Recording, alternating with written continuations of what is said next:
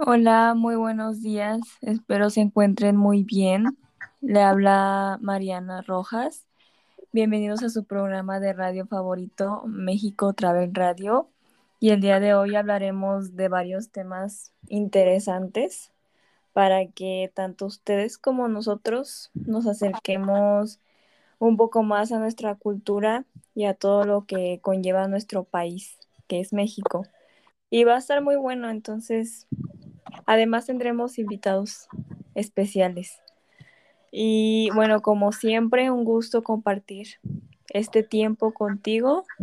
Eh, Daniela, por favor, preséntate, aunque pues ya todo el mundo te conoce. Hola, buenos días. Mi nombre es Daniela García. Y pues yo les voy a platicar sobre la cultura mexicana, sus tradiciones, costumbres y otros temas que son, vaya, importantes de mencionar. Bueno, la cultura mexicana es el resultado tanto de la tradición indígena como de la cultura española impuesta por la colonización. Un poco menor fue el aporte de la cultura africana traída por los esclavos que los propios europeos incorporaron a la naciente sociedad latinoamericana. La riqueza singular de la cultura mexicana se debe a gran medida a su mezcla de elementos modernos y su legado indígena. Actualmente persisten 52 pueblos nativos distintos, herederos de las naciones prehispánicas, diezmadas por la conquista europea dotadas de su propia lengua, mitología y tradiciones. De este modo, en México se han dado de la mano una sociedad similar a la europea y estadounidense, con un importante legado aborigen en las artes, su cultura y su etnicidad. Entre estos aspectos destaca la gastronomía, considerada por la UNESCO como Patrimonio Inmaterial de la Humanidad. Eso se hablará más adelante. Sí, yo lo hablaré. Ya lo hablaré yo después. Pero nada más como dato. Es el reflejo de la prehistoria y post-colonial de esta nación sudamericana. También es importante mencionar que México tiene a nivel mundial sus artes visuales, especialmente la pintura, contando con nombres de prestigios internacional como Diego Rivera, Frida Kahlo, José Clemente Orozco y David Alfaro Siqueiros.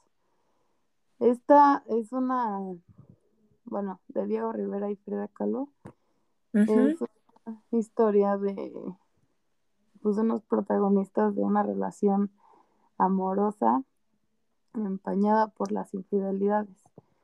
Son una de las parejas más destacadas del arte mundial también. No sé si sabían, pero pues se, ellos se casaron dos veces. Más bien. ¿En serio? Historia. Sí. Una pequeña historia. En resumen. Eh, ellos se conocieron porque hace cuenta que Diego fue a pintar a un mural a, a la escuela donde estaba Frida estudiando. En ese tiempo, nada más, o sea, para que se den idea de, de la diferencia de edades, que él tenía 35 y ella 15, o sea, prácticamente casi le doble de edad, ¿no? El triple casi. Ah, no, sí, el doble. El doble. Eso fue, eh, creo que, si no me equivoco, en 1922. Em, él también le fue, o sea, se casó, ant- o sea, se casó con ella primero y después se entera Frida que le hace infiel con su hermana pequeña, que es Cristina Kahlo. Y aún así sabiendo eso, o sea, seguían teniendo una relación, aunque ella estuvo en depresión. O sea, yo no haría eso, pero Nadie en su sano juicio. pues no, pero así son. Todo se destaca, ¿no? Y bueno, y esta, ah, porque aparte de esto, eh, Frida empezó, tú, se accidentó en una tranvía y en esta, en estos, este, o sea, mientras pasó eso, ella hacía pintura, o sea, ahí atada a su cama, estaba, pues pintaba y así, o sea, porque pues tenía que estar en reposo claramente. Y para esto eh, fue cuando, ah, pues te digo que cuando fue a pintar a su escuela, eh, tres años más tarde fue cuando mm, eh, Frida decide enseñarle sus trabajos a Diego, cuando queda impresionado. Ah, después de esto, de, de que pasó esto, ellos deciden casarse y se embarazó pero también hubo como una tragedia porque abortó a los tres meses, este, porque pues estaba poniendo en riesgo su vida. En este momento fue cuando pasó una de sus obras más importantes, que es el de Aborto en Detroit. Ah, sí, sí, sí, sí la he visto. Entonces, pues ya, pasó eso. Y después, em, como que ella se quiso vengar eh, con un, o sea, conoció a, a, a una persona que se llama Trotsky y pues ya tomó la oportunidad de, de pues serle infiel también, de vengarse, vaya. Entonces los dos, los dos se hicieron a sus males. sí, no, ese, él era el líder ruso, eh, exiliado del gobierno de Joseph Stalin. Y bueno, mm, Ah, y también, para agregar, creo que me parece que también estuvo como que enamorada o tuvo un amorío con Chabela Vargas, la cantante. Y de hecho, Chabela le hizo una canción a ella. Y creo que también Frida. Frida, ajá, Frida anotó así en sus, en sus diarios, por así decirlo, lo que sentía por, por Chabela. Pero bueno, eso es como un dato aparte. Ah, y luego para esto también em, deciden darse oportunidad otra vez, este eh, Diego y Frida. O sea, después de eso, eh, de lo de que se enteró con lo de, de esta persona y Frida, aparte de eso, ya se, se dieron otra oportunidad y pues según vivían en, con la relación abierta, ¿no? Según. Y que también dice que ya no se metía no solo con hombres, sino con mujeres. Y pues que Ajá, porque era, era bisexual, ¿no? Me parece. Ya, pero obviamente dice que se ponía celoso por obvias razones. Es que no. Y ya hasta 1939 fue cuando ya llegó a su fin el matrimonio, ¿no? Y ya un año más tarde, eh, esta persona, León Trotsky, que estaba con Frida, fue asesinado. Y pues Diego en ese momento estaba en San Francisco, que la llamó para que se fuera a vivir con él. Y a pesar de eso, que mantenía relación con hombres y mujeres, aceptó. Se volvieron a encontrar y pues ya. Después, este, pues ella, ella seguía muy enferma, se ponía cada vez más delicada. Y para esto Diego decide construir una casa con la intención de pues ya ir los dos morir. Y ya hasta el 13 de julio de 1954 Frida muere en la, pues, la famosa Casa Azul en Coyoacán. Y el otro año Diego Rivera se casó con Emma Hurtado, que tres años después fallece. Y en el, y pues ya, en el Palacio Nacional se encuentran los murales de Diego Rivera, pues exhibiéndose. Bueno, así Sí. como en, en, en a grandes rasgos así pasó. La historia de Muy interesante. Muy interesante, pero muy, muy rara, ¿no? Muy incómoda también toda esa situación. Y pobre, pobre de Frida y pobre de, la relación como tal. Sí, no, la verdad. Ahora sí que ya, ni qué. Después de esto, también es eh, interesante mencionar que hay otro personaje que en la literatura se destaca eh, y también fue reconocida por obtener premio Nobel al, al ensayista diplomático y poeta mexicano Octavio Paz. En 1990 eh, y en su época dura tuvo lugar entre 1930 y 1950 y que fue cuando la producción fílmica local fue la más importante de toda Latinoamérica. Este poeta, ensayista y diplomático mexicano obtuvo Premio Nobel de Literatura, como dije, en 1990 y el Premio Cervantes en 1981, que pues es el, se le considera uno de los más influyentes autores del siglo XX y uno de los grandes poetas de todos los tiempos. Claramente, alguna vez escuchamos de este ensayista, poeta y eh, a sus 84 años, pues murió en la casa de Alvarado, ubicada en la calle San Francisco Sosa, de Santa Catarina, Coyoacán, otro lugar muy reconocido. Oye, disculpa que te, que te interrumpa, pero vamos a, a unos comerciales rapidísimo. Y ahorita, ahorita- seguimos, ¿sí? Perfecto. Haz lo que quieras con tu pelo y olvídate del daño en un solo uso. El VIP Zika Renov, con el poder reparador de 10 ampolletas que combate un año de daño en un solo uso. El VIP Reparación Total 5. Me encanta. El VIP revive tu pelo en un pulso. Nuevo sobrecito rendidor de Nor en polvo. Rinde 8 cubitos a solo 10 pesos. Les voy a enseñar cómo dejar su ropa pura y blanca como mi hija. Bueno, un poquito más pura que mi hija. Le echan gotitas de limón, ralladura de jabón y bicarbonato. Y su ropa les va a quedar así de blanca. Ah, caray. Hace que da su máxima blancura sin gastar de más. ¿Hace? Sí lo hace. Pizza Hut presenta pan pizza de satén de pepperoni mediana a un precio insuperable. Lo mires por donde lo mires. Solo en Pizza Hut. Hijo, llegó el momento de usar Gillette. Gillette Desodorante, la protección que ya conoces donde no imaginabas. En las fiestas decembrinas tuviste muchos gastos, siendo una gran mamá, esposa, hermana, hija, tía, etcétera, etcétera, etcétera. Y ahora que llegó la cuesta, decides que no será de vacas flacas, sino de vacas gordas.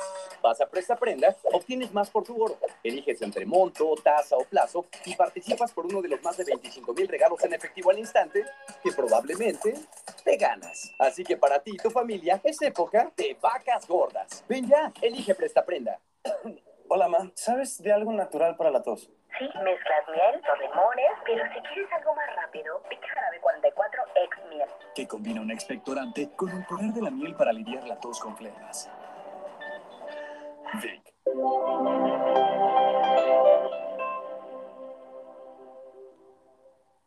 Robo de combustible no solo es un delito, es una actividad peligrosa. No te pongas en riesgo. Evita acercarte a las fugas y a las tomas clandestinas. Reporta a los huachicoleros al teléfono 01800-228-9660. Tu denuncia es anónima.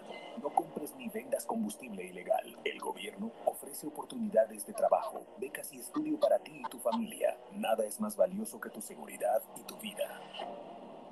Gobierno de México. Si necesitas apoyo para que crezca tu negocio en el programa Jóvenes Construyendo el Futuro, hay mucho talento listo para colaborar contigo y con nuestro país. Regístrate en jóvenesconstruyendoelfuturo.stps.gov.mx. Dinos dónde estás, cómo los capacitarías y cuántas plazas tienes. El Gobierno de México les da beca y seguro médico. Tú los acompañas y asesoras para fomentar su desarrollo y un mejor futuro. Secretaría del Trabajo y Previsión Social. Gobierno de México. Y bueno, estamos de regreso contigo, Dani, para que nos sigas platicando sobre esto muy interesante de la cultura en general. Sí, bueno, y les, ya para terminar de esto de, de este ensayista, em, pues antes de, de morir él fue trasladado por la presidencia de la República y pues, ah, porque también un incendio pues destruyó su apartamento y aparte de su biblioteca.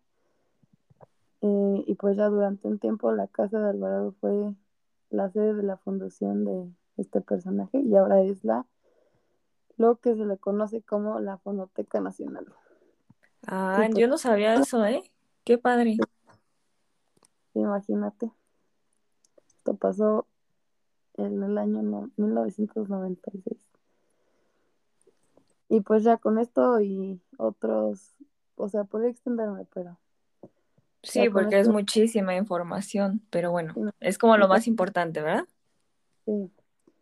Y pues con esto podemos decir que pues la cultura mexicana goza de un enorme prestigio pues, a nivel mundial, que se traduce entre otras cosas en una actividad turística muy importante, interesante también, que puede que puede ser uno de los destinos más visitados en el mundo entero. Y bueno, por otra parte, también es importante mencionar que México, pasando a uno de los subtemas, que son las culturas mexicanas, también, que México fue una cuna de antiguas culturas mexicanas conocidas poco conocidas como la Titihuacana, bueno, empezando así. Em, como la de tantas otras naciones latinoamericanas, la mexicana es una cultura mestiza, o sea, esto me refiero a que es fruto de complejas dinámicas de sincretismo cultural cuyos elementos provienen de distintos continentes. como el, de... Ajá. Y especialmente importantes son la herencia española y católica, que eh, proveniente del antiguo imperio azteca y de otras culturas precolombinas mesoamericanas. Para esto, pues debemos tener en cuenta que el territorio mexicano formó parte de una de las culturas de la cuna de la humanidad, que es la mesoamericana y de ahí emergieron distintas importantes culturas mexicanas como la maya, la tolteca, mixteca, olmeca, mexica o azteca, y pues ya, son una de ellas, ¿no? Y la más popular es la maya, ¿no? Porque de hecho hasta está la, la famosa Riviera Maya, donde está Yucatán, Quintana Roo y todas esas, el mar Caribe como tal, que es un destino turístico, ¿no? Muy reconocido, pues por las playas y por la historia y toda la arquitectura que dejaron atrás. Sí, sí, claro, o sea, también vamos a hablar un poco de eso. que ah, ok. Sí, ya me adelante. No, está bien. Solo para saber, ¿no? De qué vamos a hablar. Sí. Em, como decías, entre estas culturas eh, americanas se destaca esta, la maya, la mexica y la tulteca. Por su parte, la influencia española se hizo sentir durante pues 500 años que duró la época colonial hispanoamericana, luego de la llegada de los conquistadores españoles a la tierra de, de América en el siglo XV. Em, para esto también este, pues, importante decir que se, que se ubicaban en tres periodos que fueron el preclásico, clásico y posclásico. El,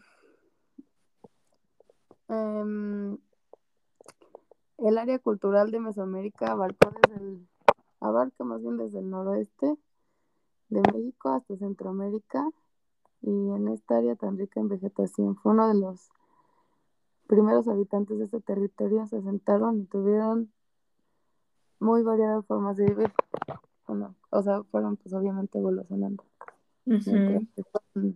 descubriendo diferentes eh, pues tipos de, de materiales. De formas, ¿no? De, de adaptarse y sobrevivir y todo ese tipo de cosas. Exacto. Y pues las primeras civilizaciones que surgieron en el periodo preclásico ya tenían perfeccionada la agricultura, que- a construir sus hogares, pues como te digo, con diferentes materiales a su entorno, así como pues fueron descubriendo, y ya pues ya así ya mejoraba la resistencia y, y pues diferentes tipos de material. Ujú. Em, y pues así, de, este, de esta misma manera se empezaron a fortalecer los gobiernos y también surgieron las clases sociales para esto y se consolidó el poder centralizado. Em, ah, pues también con esto eh, las civilizaciones pues encontraron diferentes maneras de protegerse pues de otros grupos humanos que quisieran aprovecharse de ellos y es-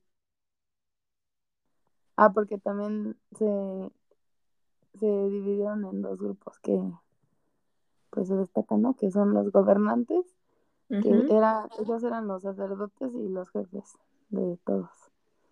Y que son los artesanos y los campesinos, que pues ellos son, son la mayoría del público. Y los que trabajaban la tierra, además de construir y estar como soldados en la guerra. Y también es importante recordar que en cuanto a la situación social y política, eh, estas sociedades se organizaron en tribus. Después fueron, en cada sociedad se diferenciaron sus roles sociales. Ya se clasificaban ahí. Ok. La, mm, ¿Tú sabías que la cultura olmeca se considera el primer pueblo de Mesoamérica que alcanza el grado de civilización, dejando así el legado artístico, político, social, religioso para la civilización? Mm, Es como... mm, La verdad, yo no sabía, bueno, sí y no, porque como que yo tenía conciencia de que era otro, no necesariamente el que tú me dices, pero pues gracias por esa información. También es, eh, ellos tenían una cosmovisión extensa. Eso, eh, o sea, con eso me refiero a que cosmovisión es un sistema de creencias que tiene cada persona o población, así como pues en lo que creen ellos, lo que le, rezaban. En su Em, fe, ajá. más que nada. Es la forma en la que eh, los humanos deben regir su vida y tener relación con las demás personas, con todo lo que se rodean. Pero en este claro. caso adoraban este, deidades sobrenaturales. Ah, o sea, con los fenómenos naturales. Ah, Em, y pues algunos especialistas tienen la hipótesis de que pues la civilización olmeca no se extinguió por completo, sino más bien cree que se, se dividió en grupos- varios grupos ajá, eso sí sabía.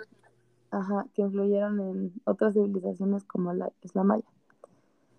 Su influencia, eh, tanto de pensamiento como de alcance, pues persistió y fue transformándose con el tiempo, como todo.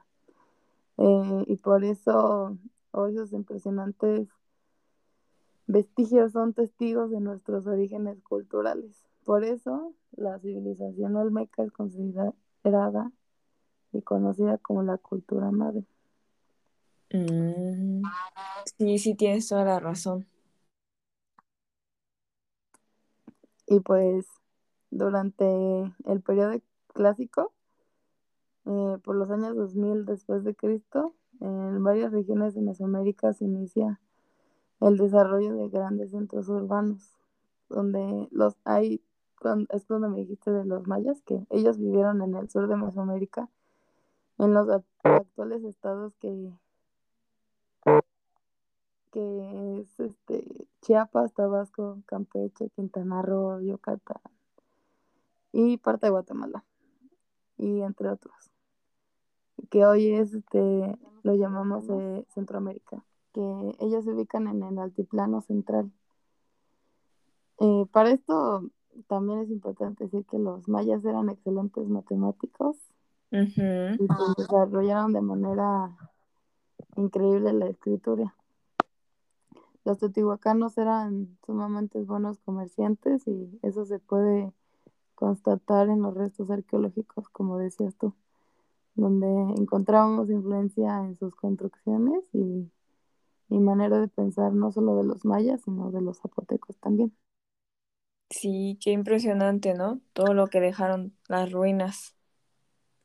Es muy, es muy asombroso ver eso en vivo. Sí, Y como más todo- toda la historia detrás. Sí, es muy impresionante cómo fueron tantos años y sigue, sigue relatándose. Y pues esto hace que cohabiten muchos elementos de origen diverso como la religión católica, que es la principal y la más denominante del país. Em, los mitos también, relatos y costumbres mexicanas, como es el ya conocido y famosísimo Día de Muertos. Claro. Em, Y creo que la época, o bueno, más bien la fecha más importante, ¿no? De los mexicanos, por así decirlo. Sí, la- ahorita en unos segundos vamos a hablar de eso nada más para finalizar este, este tema. Eh, o sea, tiene, tiene que ver lo de la gastronomía, todo que tú vas a hablar más adelante, más extenso, pero eh, esta es la herencia del maíz, los frijoles y el chile picante, que contrastan con otros elementos de la raigambre europea. Eh, y pues en México se hablan más de 50 lenguas de origen precolombino, en una mezcla cultural que evidencia la complejidad de cualquier intento por definir la identidad mexicana. O sea, imagínate, 50 lenguas. Y ya nada más Y- Pero lo triste es que ya están desapareciendo. y es lo triste. Y deberían enseñarlo en la escuela. O sea, al, al igual que el inglés, también nuestras lenguas como el náhuatl o el maya o cualquiera, porque si no van a desaparecer. Pues sí, es cosa de, de volver a fomentar esa, esa cultura que tenemos de ya de hace años y no perderla, que es muy importante. Exactamente. Ya dependerá de cada uno, ¿no? Pues sí, porque todo depende de, de la persona, ¿no? Si Sí. quiere o no aprenderla. Exacto. Y ahora es este momento de hablar de las tradiciones que tenemos los mexicanos, las más importantes costumbres también. Como decimos ahorita lo del Día de Muertos, este pues ya sabemos que se celebra el primero y el 2 de noviembre, que esta tradición local a los muertos, donde pues los visitantes son los, los familiares es una de las tradiciones más célebres de la cultura, retratada incluso en filmes animados como Coco. No sé si la llegaste a ver, yo no la verdad. Claro. Muy famosa, Sí, la verdad. muy bonita, ¿no? Y bueno, si te soy honesta, no, no fue eh, como que, bueno, sí fue una buena representación, ¿no? De lo que es la cultura y México y la gente y todo ese tipo de aspectos, pero lo único bueno que también salió es que mucho extranjero le llamó la atención y pues ahora aumentó el turismo en zonas así o en estados en donde como que la, esa tradición está más, ar- no sé, más envuelta, ¿no? En ellos. Más Entonces, ajá, Más viva, más presente. Entonces, eso, esa parte estuvo buena porque realmente apoyó muchísimo al turismo y al interés por esta tradición. Sí, yo me imagino que pues despertó la curiosidad, ¿no? Como el calor Ujú. de los mexicanos hacia nuestros seres difuntos. Sí, y hasta los mexicanos mismos, porque muchos no, ni siquiera estaban como muy adentrados a este tipo de tradición. Entonces fue algo muy bueno, esa película, muy bonita. Muy bonita, conmovedora. Exactamente. ya sabemos que esta festividad se celebra con bailes, desfiles, los alimentos típicos que ya sabemos que es el pan de muerto, el delicioso pan de muerto. Sí, hay algo, perdón, hay algo importante es que muchos, bueno, varios estados como que lo celebran o lo viven de diferente forma y eso también está muy interesante porque pues cada, cada lugarcito tiene su forma, ¿no? También, por ejemplo, estaba viendo cómo los, las comunidades mayas lo celebran también de una forma muy, muy bonita, muy representativa. Sí, es muy, muy conmovedor ver todo esto. Que ya, pues, como digo, son, son tradiciones que ya tenemos, ¿no? Todos los mexicanos. Así es. Pues, también es muy característico esto de las Catrinas y los Catrin Catrinas. Y pues ya tiene esta tradición también tiene su origen en, en la unión de o sea, se le decía el Día de Todos los Santos en, del catolicismo, eh, que ya se celebraba en Europa cuando los españoles llegaron a América. Y pues ya este Día de la tradición religiosa católica recuerda, pues como decíamos, las almas de pues, nuestros seres queridos que pues ya han fallecido. Y pues ya diferentes celebraciones para pedir por ellas, los rezos más que nada. Ah, ah, también hay un dato interesante que decía que los indígenas tenían esta visión de que después de morir las personas pasábamos al Mictlán. Ah, sí, sí, sí. Que es el, el inframundo. Y que se decía que para pasar a esta tenías que pasar nueve niveles con diferentes obstáculos que ayudaban como a purificar el alma. Y que cuando llegabas a mi clan eras recibido por los reyes de, este lugar y que alcanzaban así la vida. Esta, y pues ya se unieron estas dos celebraciones y para formar una, una misma, ¿no? Una sola, una muy característica. Ajá. Exacto, que actualmente ya es el Día de Muertos. O sea, el Día de los pero... se junta y se junta y se hace el Día de Muertos o sea, lo de México como tal, una tradición de México. Exacto. Y, y pues ya, como, ay, o sea, como ya había mencionado al principio, este también es por lo, se, se declara por la UNESCO como el patrimonio de la humanidad. Patrimonio inmaterial, ¿verdad? Ajá. sí. Que eh, que es el encuentro de los pueblos indígenas y sus ancestros. Cumple la, esta función social. Mm, y Para ser nombrado así. Exacto. Refuerza el estatus cultural y social de las comunidades indígenas. Ok. Y bueno, y luego están también los mariachis, que también son mm, muy representativos si no tú escuchas una trompeta y ya dices mariachi serenata. Y además a quien no le gusta, ¿no? A quien no le emociona oír al mariachi. Sí, no, muy conmovedor. Como, ¿qué hago? Voy a cantar.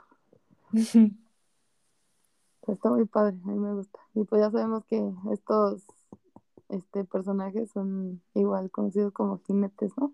También eh, se acompañan para eh, como celebraciones de Día de las Madres o el de... Para todo tipo de celebración. Ajá, más, sí, Virgen, la del culto de la Virgen de Guadalupe, que también se va a hablar, las fiestas familiares, o ya habíamos dicho las serenatas románticas. Muy bonito todo. Disculpa. También. Mira, me encantaría escuchar más, pero nos tenemos que ir a un pequeño, pequeño recesito. Entonces, em, yo creo que en otra ocasión será, porque está muy interesante todo lo que estás hablando, muchas cosas que yo no sabía y gracias por ilustrarme. Pero bueno, Em, con esto te despido y pues espero que hayan disfrutado de tu presencia y de tu Mm. sabiduría. Igual a ti por acompañarme a hablar de estos datos Muy bueno esto. Pero bueno, vamos a pasar con una canción de nuestro queridísimo Luis Miguel, El Sol de México, que se llama Sabor a mí.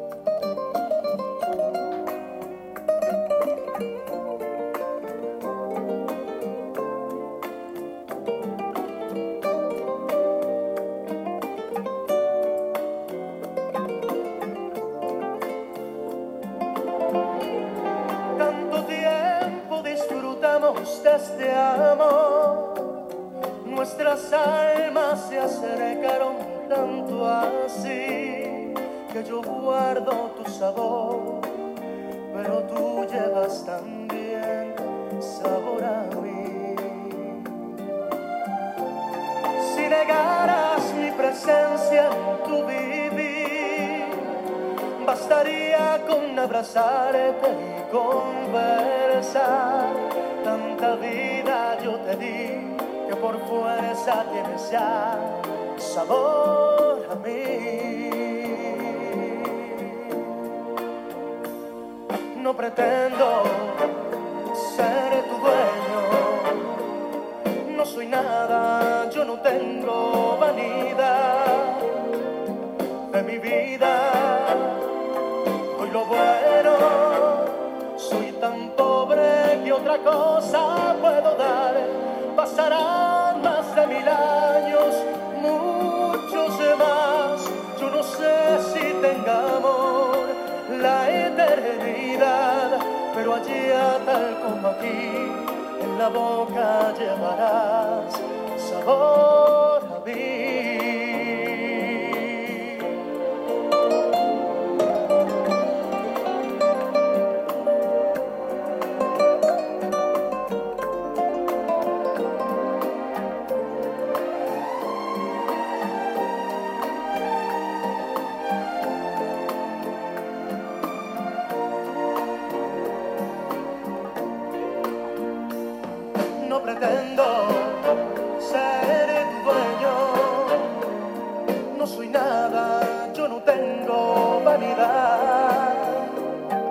De mi vida.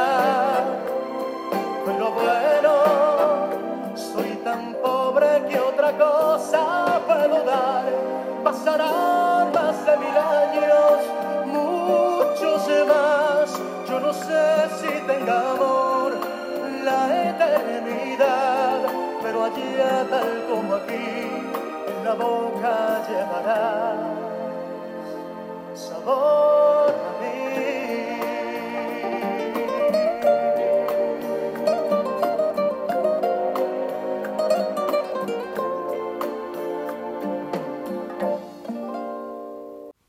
Y bueno, estamos de regreso para seguir platicando sobre nuestro querido país México.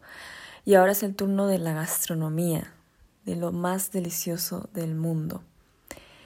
Entraremos al mundo culinario de México y cabe recalcar que la comida mexicana se encuentra en el top 10 de las mejores comidas del mundo y con justa razón. Es muy completa y muy rica.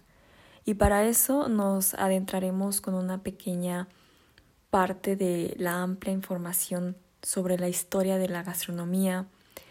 Y basta con tan solo enlistar algunos productos de la tierra americana y de México que hasta la fecha enriquecen la economía y alimentación de países que nunca hubieran evolucionado sus industrias y sus mesas sin el descubrimiento de América en 1492.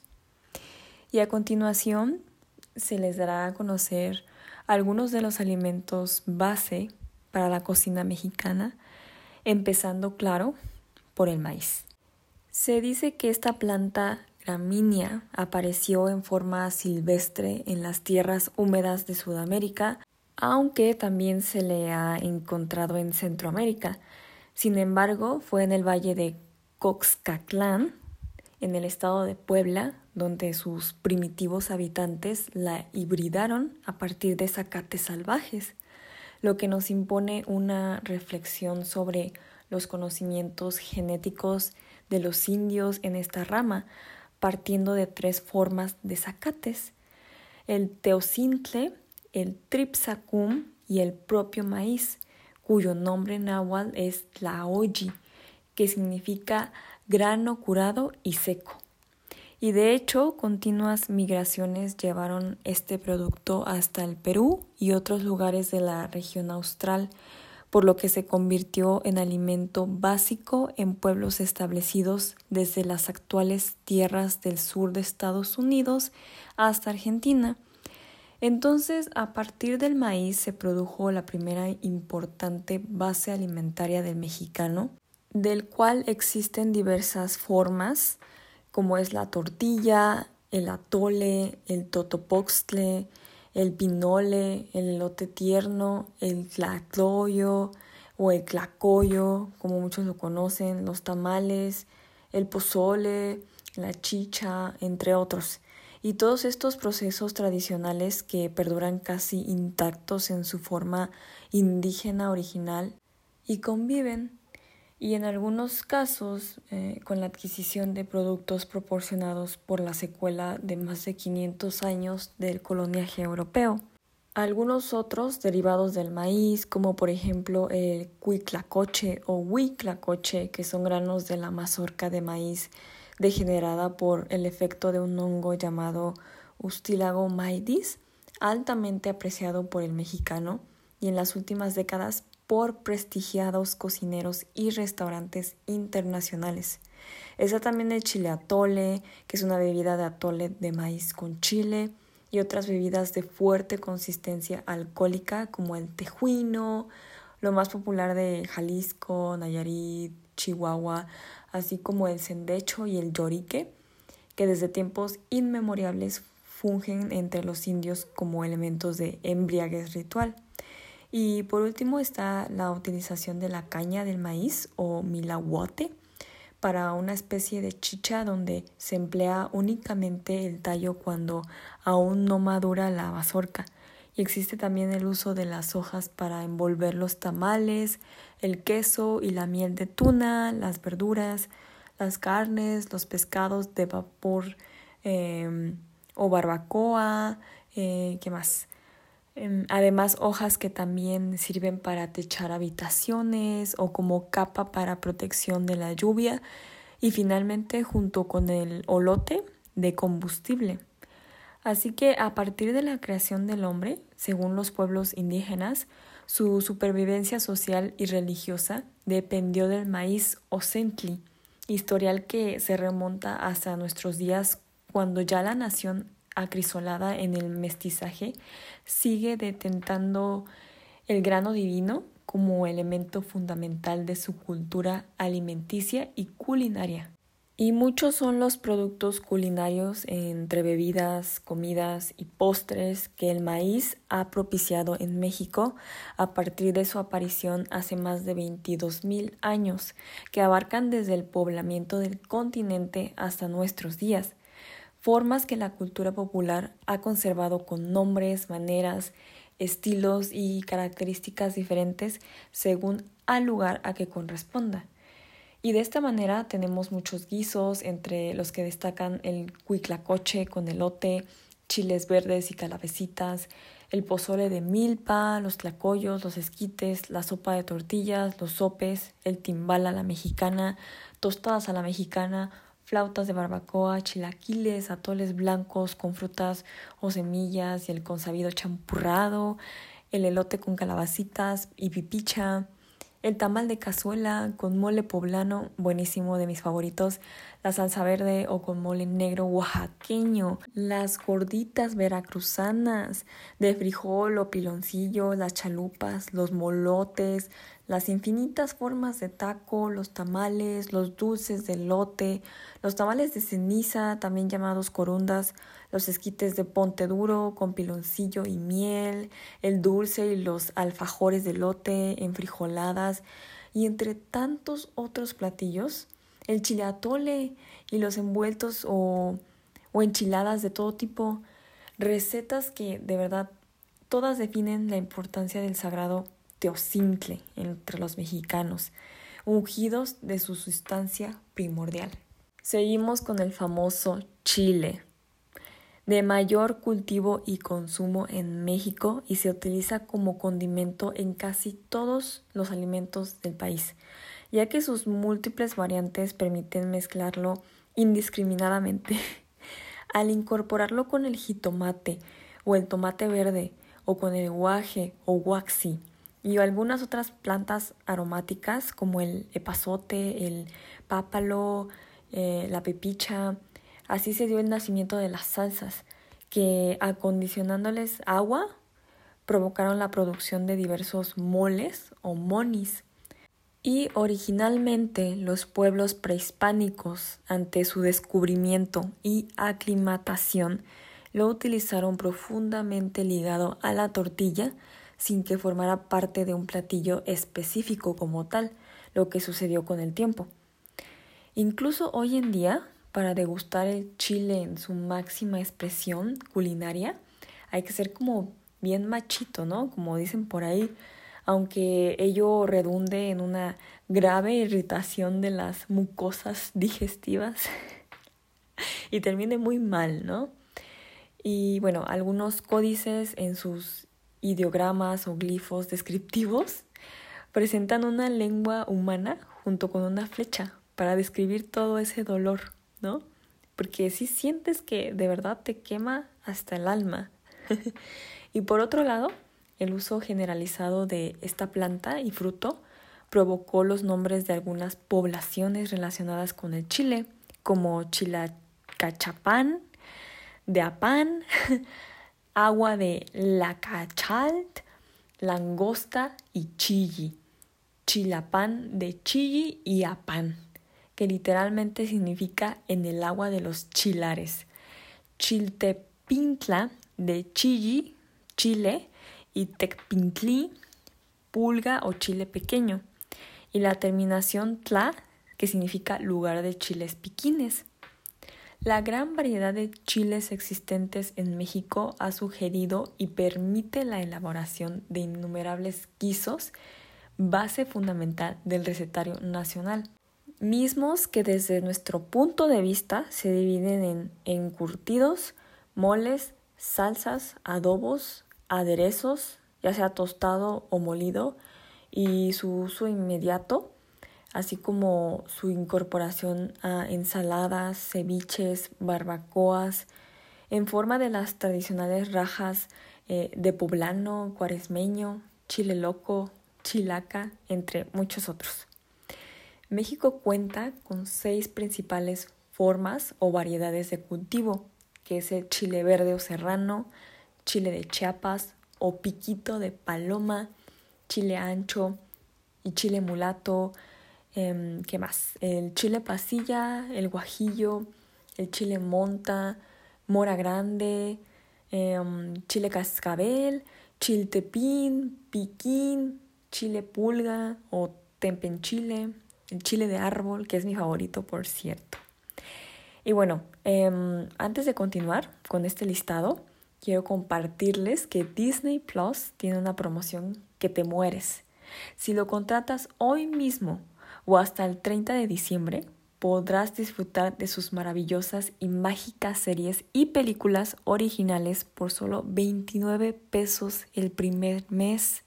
Y ya después de ese mes ustedes decidirán si siguen con el plan, pero ahora a precio normal de 159 pesos al mes. O también puedes optar por el plan anual de 1.600 pesos. Así que no esperen más y aprovechen esta gran promoción que nuestros amigos de Disney Plus estarán ofreciendo por tiempo limitado. Pero bueno, seguimos con este listado y es el turno de la bebida de los dioses. Bueno, una de las bebidas de los dioses que es el chocolate. La voz chocolate proviene del náhuatl sococ, agrio, y alt de agua, que literalmente significa agua agria.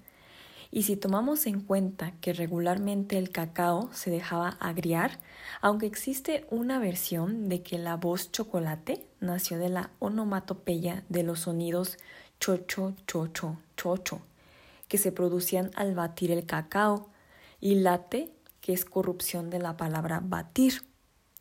Pero de cualquier forma, otra de sus expresiones apegadas al cacao es cacahuelt, que es cacao, y alt de agua. Sea como sea, el chocolate es un paradisiaco nutrimento o golosina cuyos perfumes o casados con la canela y la vainilla resultan balsámicos. Y tomado en frío o caliente es la suma de la delicadeza. Pasando el tiempo, se habría de aglutinar con popular prudencia lo mismo en el barroco mole poblano que en la rica panadería mexicana, que nosotros conocemos como pan dulce. Toca el turno del maravilloso nopal, que yo amo, adoro con toda mi vida. Es muy común comerlo asado, en escabeche con col, brócoli, ajo, vinagre o en su forma de los tradicionales, que son los nopalitos navagantes, con huevos ahogados, cebolla, ajo, chile frito y cilantro. ¿Y qué decir de la cazuela de nopal? Guisada con aceitito de olivo, vinagre, eh, chile seco, cebolla, limón, orégano y tomillo. Y bueno, en general eh, las hierbas de olor. Aparte del aprovechamiento de los tallos redondos del nopal, está el consumo de su delicioso fruto conocido como la tuna, de la que existen diferentes clases. El nopal o puntía es un gran productor de ellas y cuenta con 13 grupos de los cuales solo 10 son comestibles, que son el tlapalnochil, que es como roja con la que se cura el pulque llamado sangre de conejo. Su etimología viene de tlapalli, que es color, y estli, que es sangre, y nochilt, fruto de nopal. El istanochil es blanca, el tlatonochil es amarillenta, el zaponochtli casi negra como el zapote y el socnochil es también un poco amarilla. El sacanochtli es rústrica o silvestre y el soconochtli es ácida y agria y es vulgarmente conocida como choconostle y sirve como medicamento para la diabetes. Espero de verdad haber dicho bien esos nombres, están un poco complicados, pero creo que lo hice bien. Y bueno, em, en almíbar o como fruta cubierta es deliciosa y formando parte de los moles aguados o de olla es excepcional. Y fíjense que el nopal apareció casi simultáneamente con el maíz y el maguey, lo que permitió su inclusión dentro de la mitología indígena. Su etimología es nopalli o nopali, que es nopal, y palli o pali, que es cosa aplastada. Y como último dato curioso, de una variedad llamada nopal nochestli se extraía la cochinilla de grana. Qué curioso. Seguimos con el riquísimo, poderosísimo oro verde, el aguacate, que sin duda el aguacate hace perfecto maridaje con cualquier platillo, inclusive con la tortilla y el pan. Prueba irrefutable está la torta, la famosa torta. Aunque muchas personas opinan lo contrario, eh, vaya por sentencias populares, por así decirlo. El aguacate es una voz de origen náhuatl que viene del aguacatl y que en su correcta forma castellanizada debería ser aguacate con H. Su etimología es árbol de los testículos, de aguacalt, testículo, y coahuilt, árbol. Existe una variante llamada Paua o Paua, una con H y otra con G, de sabor algo dulzón, amargoso y que la mayoría de torteros y taqueros de la Ciudad de México o de Acapulco y de Tampico aplican a algunos de sus productos. Y su nombre correcto es Paua, pero con H. Y que es el genérico de toda fruta no agria o ácida o en exceso dulce. Y por su sabor amargoso, la pagua es de muy bajo precio y poco recomendable para su uso en mesas y cocinas. Y a este fruto también sagrado, los naturales de México le llamaron Cuilahuacati. Espero haberlo dicho bien. que significa fruto pequeño, y Tlacotlahuacalt, que es fruto padre propiciando el nombre geográfico de Aguacatlán, de Ahuatl, árbol que da frutos, y Tlán, que es abundancia del lugar. Para terminar, eh, está el maguey, que el maguey es una planta de la familia de las agabáceas, de las que existen en México unas 200 especies, y esta planta fue y todavía es parte del cultivo tradicional de los pueblos del antiplano especialmente en lugares áridos y secos, pero fue en determinadas poblaciones de la Mesa Central donde abundó su explotación, eh, como en Hidalgo, Puebla, Tlaxcala, Oaxaca, Querétaro, San Luis Potosí y gran parte del Valle de México. Los mexicas lo conocieron por metí, de mano, y güey, que es grande, aunque de hecho esto no es un aztequismo. No se le puede negar parecido con la palabra maguey. Em, el producto del maguey, llamado octli, que es vino, es más conocido como pulque. Y bueno, como ya lo había mencionado desde un principio, la gastronomía mexicana es una de las más ricas y reconocidas a nivel mundial. Incluso la Organización de las Naciones Unidas para la Educación, la Ciencia y la Cultura, la UNESCO, la ha declarado como Patrimonio Cultural Inmaterial de la Humanidad. Y desde Tijuana hasta Mérida existen platillos ancestrales que han perdurado y algunos hasta evolucionado, de cierto modo, gracias a la participación de la colectividad en toda la cadena alimentaria tradicional. Los mexicanos estamos orgullosos de nuestra comida y sabemos disfrutar desde un buen taco de canasta hasta los chiles en nogada del restaurante más exclusivo.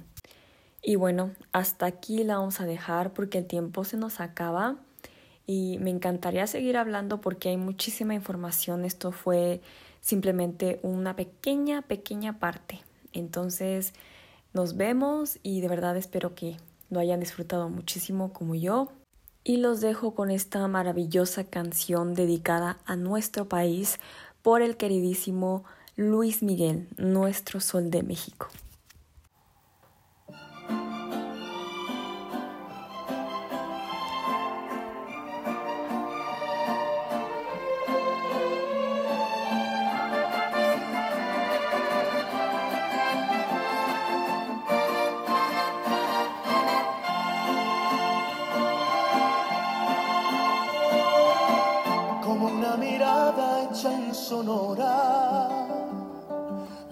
Con el mar de Cozumel, con el color del sol por todo el cuerpo. Así se lleva México en la piel, como el buen tequila de esta tierra, o como un amigo en Yucatán. Aguas calientes deshilados lana tejida en Teotitlán.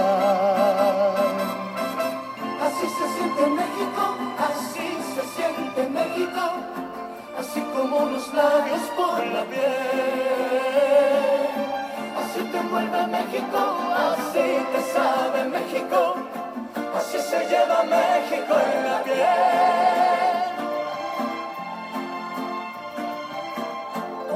La sierra de Chihuahua artesanía en San Miguel, sencilla.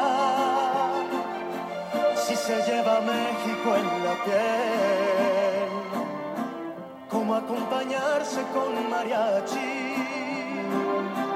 para hacer llorar a esa canción. En el sur se toca con marimba y en el norte con acordeón. Así se siente México, así se siente México,